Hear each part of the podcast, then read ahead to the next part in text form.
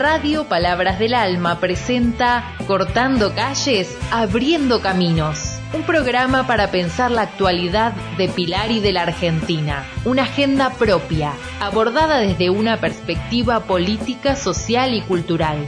Conducen Clara Sosa y Pedro Boya.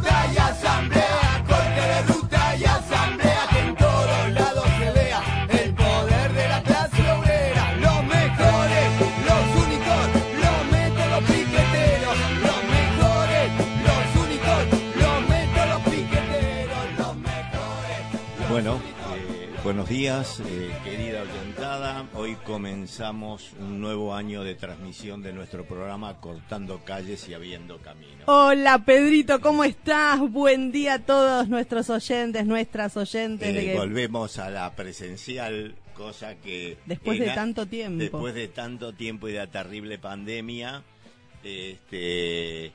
Bueno, volvemos a nuestro primer horario que era 11.30, 12. Quizá luego podamos pro- prolongarlo, no sé, acá los maestros de la, con- de, de la producción nos dirán este, si podemos o no podemos. Vamos bueno, a darle la, la bienvenida a Gustavo, nuestro... eh, nuestro operador. gran este, operador y mentor de cómo se, de cómo funciona esto. de Cortando Calles, Abriendo Camino. Hoy estaba sacando cuentas, es nuestro séptimo año. Ah, la nuestro séptimo año. Séptimo año. que- mira, de la, la oyentada, eh, yo no sé qué debe, qué puede haber pasado, si se ahuyentó o no.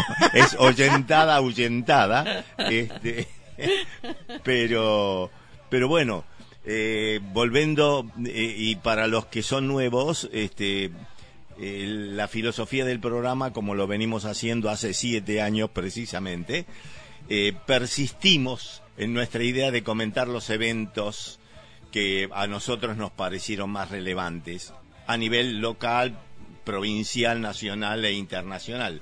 Eh, por supuesto que esos, eh, viniendo de nosotros, este, esos comentarios no son imparciales. No, Este, por supuesto que no lo somos. porque todos saben nuestra ideología y ello no, pero ello no cancela la posibilidad de escuchar a los que tienen visiones diferentes, salvo en mi caso a los negacionistas. Ah, de- los apolíticos.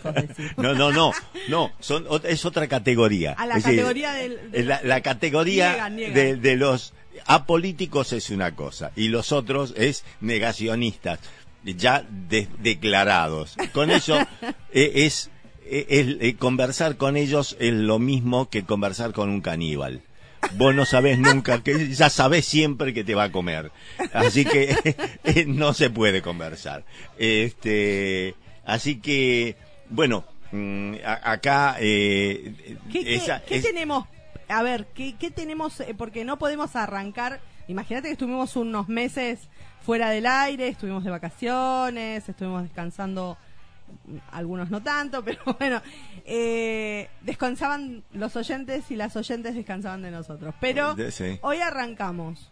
Ahora, tenemos que arrancar hablando de un montón, porque ha pasado de todo. desde el último día. Ha Te- pasado tantas cosas, Pedro. ¿Con, con qué tema arrancamos? Mira, yo tengo acá, eh, acá yo hice una lista. A ver, a Eh, ver. hice una lista que realmente te tiro los títulos nada más. Por favor. Acuerdo con el FMI. Epa. proyectos presentados por Cristina y por Parrilli en la Cámara de Senadores. La interna del Frente de Todos. Sí. Eh, el negacionismo y la violencia. Epa. Eh, la inflación la- y la dolarización. Así que hasta ahí, yo no sé si una frasecita nada más con ellos tenemos para, Mm, para una todo, pero compañera que tenemos cuando, un- cuando escucha cosas importantes dice... Es que es que además es mucho es mucho tema hay mucho para hablar por cada uno de estos ítems hay un montón para hablar Eh, ¿Y por qué empezaríamos? A ver, ¿qué, y qué nos yo querés contar? yo este in- eh, eh, empezaría eh, por el, el tema del negacionismo. Ah, Eh, que lo, lo- estas lo cosas sí este uno de estos ítems del negacionismo eh, es, es mi opinión es mi opinión que eh, esta cuestión del negacionismo es que los que lo promueven y lo declaran siempre fueron o sea salieron del closet Sí. o sea, siempre fueron desde, desde el 56 en adelante y después el retorno de la democracia, como el entorno no daba para hablar de esas cosas, entonces se guardaron. Pero siempre fueron contreras y fascistas. Entonces, Ajá. para mí, es, es mi visión, ojo. Sí, sí, sí. Este, No, que no, no, no difiere mucho de lo que pensamos muchos, Eh, muchas eh, claro, eh, entonces... compañeras que, que vos decís, ¿es necesario o, o, mm, porque uno muchas veces se pone a pensar y decís, vamos a dar la discusión, vamos a dar el debate, pero hay con ciertas personas con las cuales no es lo que yo te decía, conversar con un caníbal. Exactamente, no, no, decís, ¿para qué? Eh, es eh, ¿Con qué lo que pasa lo que pasa que bueno hay ciertas ciertas personas del gobierno que mm, eh, denostan o desestiman en la práctica Sí, la estrategia. Exacto. entonces qué sucede este esa cuestión de eh, eh, eh, uno dice bueno en el en el gobierno desestiman la estrategia pero hay un tipo que lo pusieron allí que se llama Gustavo Vélez que está que es de la secretaría de no sé cosa de asuntos estratégicos ahora ¿Qué carajo hace si no se hacen estrategia? Ninguno de esos que yo, por lo menos los que conozco, saben de estrategia, porque la estrategia Perón fue el único que dijo que llevó la estrategia militar a la política. Y esto es planificar qué es lo que vamos a hacer en cada uno de los escenarios. La, eh, la estrategia es determinar primero el qué, que nos juntamos todos, ahí nos juntamos todos, qué vamos a hacer, hacia dónde vamos, y después para llegar desde el lugar donde estamos a ese lugar, a ese lugar de- del objetivo general, hay muchos caminos. Y esos son los comos. Entonces, cada trayectoria de de esos caminos, cada alternativa, tiene escenarios, amigos y enemigos. ¿Qué pasa si alguno de estos me falla o no me falla?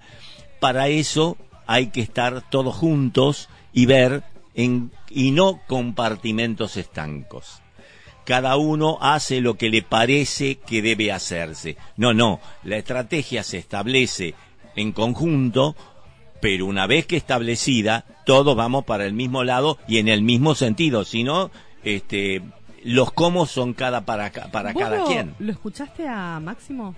Sí, sí, precisamente. Con respecto a esto de el cómo Eh, y eh, el eh, juntarnos. Eh, el- el- ¿No? Precisamente, precisamente. Yo no entiendo algunas aseveraciones de Alberto Fernández respecto de este eh, los los eh, la terapia de grupo. ¿Qué es esto?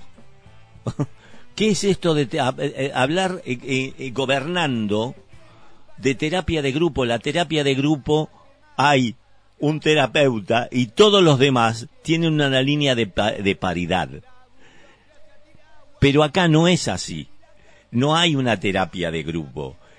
Hay que ejercer el liderazgo, agarrar el bastón de mando que hizo Payarol en algún momento y metérsela en el mate a cada, a, a- a alguno, a algunos. claro. Es decir, porque para mí, para mí hay personas que solo sirven para aconsejar y están bien para aconsejar. El tema es, hay otra característica de las personas que son para actuar. No solamente estamos de reunión en reunión, sino que tenemos que en algún momento lo que dijimos, hacerlo. Esto es lo que tenía Néstor. Claro. Esto Sí, es lo que sí, tenía sí, Néstor. Entonces, eh, el- todas estas cuestiones que tienen que ver con nuestras debilidades, eso se llama, eh, hay un proceso que se llama FODA, ¿no? Vos lo debes saber, fortalezas, oportunidades, debilidades y amenazas. Nosotros tenemos esta debilidad, que es mucho, por lo menos por ahora, mucho bla bla, pero hacer minga. Es como que le tememos al hacer. Y, por supuesto, que como decía Perón, para hacer una tortilla hay que romper varios huevos. y a algunos le tenemos que dar en el mate, no le tenemos que decir a los empresarios, mirá que voy a aumentar, ¿eh?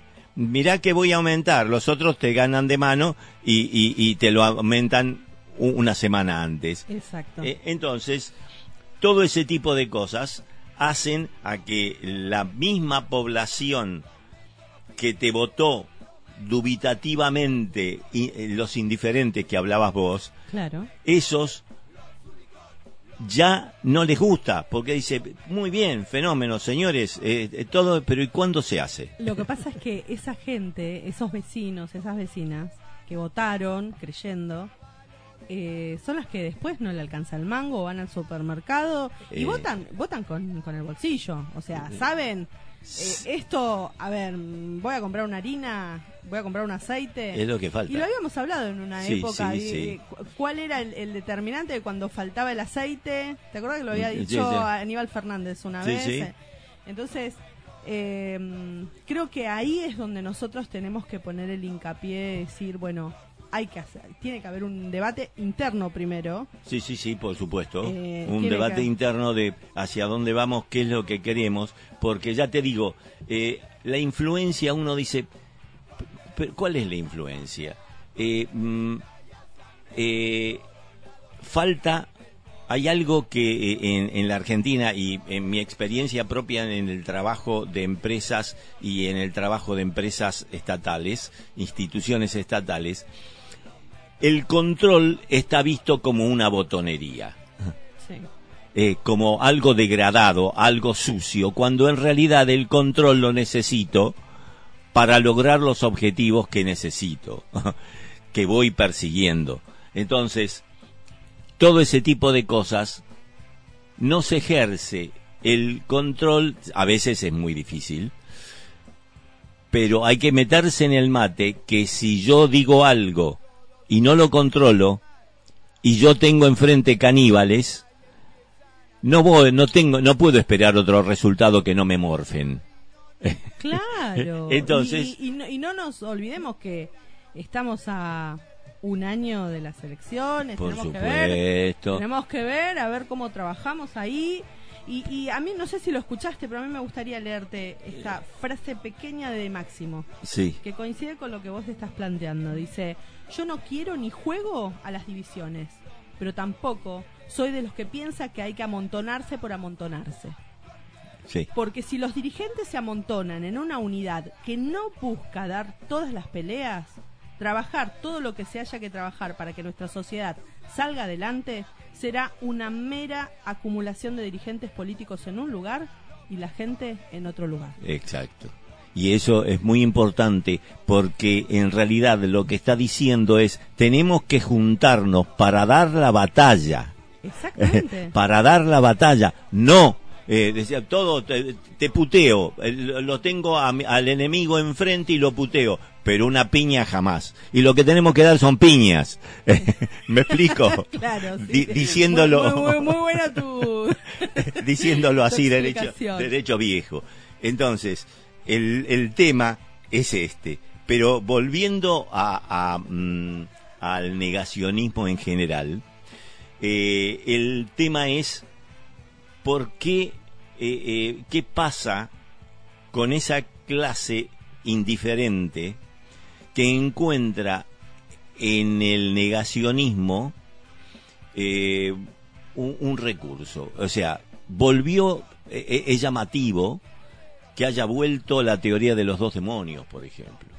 Sí. Eh, la- la- basta ver, basta, ba- basta escuchar y recordar el juramento de la número dos de mi ley Sí. cuando juró por el terrorismo, no por el terrorismo estatal, es decir, el terrorismo. Eso significa que una revalorización de la teoría de los dos demonios que lo manejaron los radicales y así le fue. Este, pero de todas maneras, este, la otra, la de la de las piedras a, a- a Cristina, al despacho de Cristina, Exactamente, este, terrible. el, el, el, el festejo de Franja Morada eh, de- deseándole eh, eh, la muerte y, y- y- e insultando a Néstor, este, mm, la pintada de los pañuelos en el piso de las madres, eh, la destrucción de los bustos. Entonces, todos esos, eh, Milei, Esper, este, Ataques, vandalismo. Claro, este, y la ponderación de tipo que para nosotros resultaron, que para el pueblo resultaron nefastos, que fueron primero Martínez de Oz y después Menem.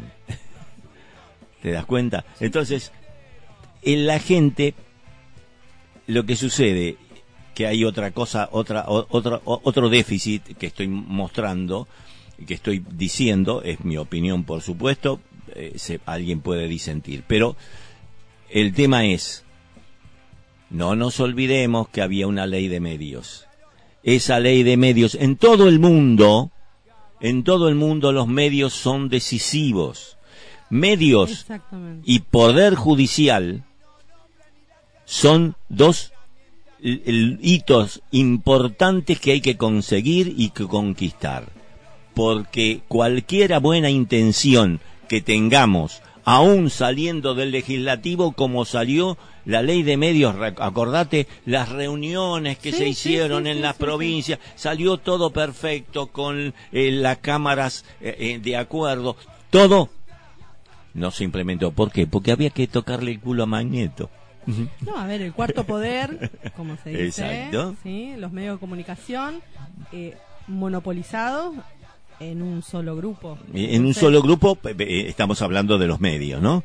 Este, y, y después la negativa hoy de utilizar la cadena nacional. ¿Por qué? Porque me dice, porque nos criticaron que utilizábamos la cadena nacional. Y si no la usamos tampoco, porque si no la usamos, los que miran siempre los canales de siempre, el Canal 13, TN, eh, eh, de La Nación, todos esos, no se enteran de las cosas que, que, que se dicen a nivel nacional. Ellos se tienen que enterar, por lo menos, para que esos indiferentes, como yo tengo algún pariente, alguna pariente, que cuando pone el televisor pone por esos lados. Y entonces se embulle de los temas versión este versión contrera con lo cual Y que el, inten- eh, que, perdón, que el, el presidente eh, se dirija a la gente por medio de Twitter. Eh, Eso Eso, es una- eso me parece, eh, eso me parece de adolescente. ¿Qué querés que te diga?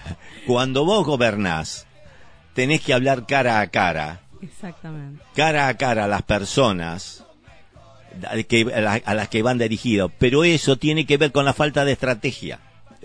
Claro. A, Alberto no le gusta la estrategia, ya lo dijo. Entonces va resolviendo en la medida que va pasando. Y esto no es así, los gobiernos no hacen esto hoy. Lo que sí hacen es juntarse, como, como fue el Frente de Todos, pero acá hubo una característica importante, que es eh, mm, la estrate fue una estrategia de juntarse distintas versiones para ganar una elección. Pero la estrategia para juntarse para hacer, ah no, eso es otra cosa. Y así fue. Nos olvidamos de quiénes. De, nos olvidamos de los laburantes, de los de abajo. Y, y, Y, y vos fíjate esto, las declaraciones del Juan Chizabaleta, este, eh, diciendo que eh, eh, extorsiona, que los, por más que uno no coincida con la izquierda, con, con, con los troscos, por más que lo que sea, pero utilizaron un discurso de la derecha, diciendo que ellos extorsionan a, a- los gobiernos, igual que el discurso de la reta, que es el- la lo mismo transportado. Y estamos hablando de Juanchi Zabaleta y estamos hablando del movimiento Evita que, que en, en algún momento también fueron favorecidos por la Stanley allá. Exactamente. Entonces, el, el juntos, eh, eh, digamos, eh, el frente de todos, tiene que unirse estratégicamente bajo esos conceptos y el que no pone el culo para hacerlo, fuera. Yo no sé qué hace, por eso yo Vos decía... estás diciendo con otras palabras lo que dijo la, la vicepresidenta. Por supuesto. Funcionarios que no funcionan, ¿no? Así que... Bueno, Pedrito, Eh, este- nos queda eh, cuatro minutos. Cuatro minutos. Cuatro minutos. Estamos Este, en media hora me parece por un que- tiempito. eh, y bueno, la realidad de todo eh, la tenemos acá.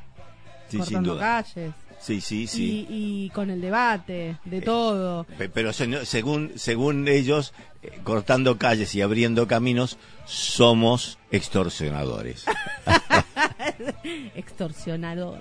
Ah, Eh. está bueno para, para ponerlo en las redes, ¿eh? Eh, Los- eh, cortando- no, a los lo mejor no- extorsionadores. si, si no tuviésemos huevos, eh, o, o- No, u ovarios, u ovarios, deberíamos cambiarnos el nombre.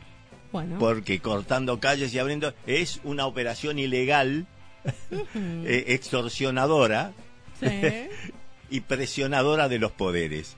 Entonces deberíamos llamarnos, qué sé yo, la fiesta de, Ti- de Tintín o algo por el estilo. tilín, tilín.